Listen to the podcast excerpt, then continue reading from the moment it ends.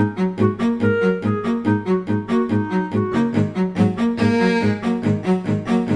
Depois do que classifica como um sucesso, o Instituto do Emprego e Formação Profissional fez suceder ao estímulo 2012 o estímulo 2013. A medida sofreu algumas alterações em abril, mas como sublinha Patrícia Borges, vogal do Conselho Diretivo para a área do emprego, elas não foram muitas e visaram chegar a mais pessoas. Mantivemos a necessidade de os desempregados contratados estarem inscritos há pelo menos seis meses nos centros de emprego.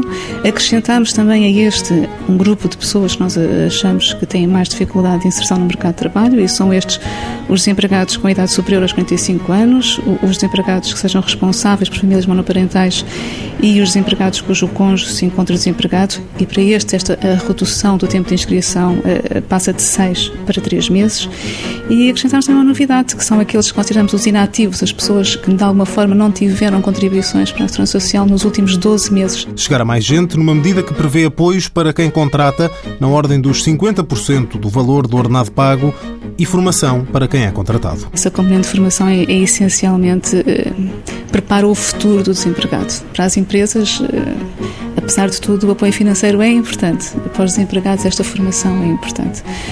De alguma forma, tentamos que esta medida, que esta medida na sequência também daquilo que foi o estímulo 2012, e também porque tínhamos feito este diagnóstico no estímulo 2012, houvesse ganhos para a empresa e esses ganhos são este recurso, que é um recurso tem um apoio financeiro e, por outro lado, tem a preparação para aquele posto de trabalho. E associar esta mais-valia para as duas entidades, empresa e trabalhador, mais-valia para os dois, para manter esta relação, para que esta relação seja uma relação duradoura, não é? A medida Estímulo 2013 prevê um prémio de conversão para as empresas que, depois de realizarem um contrato a termo com determinado trabalhador, fizerem um sem termo.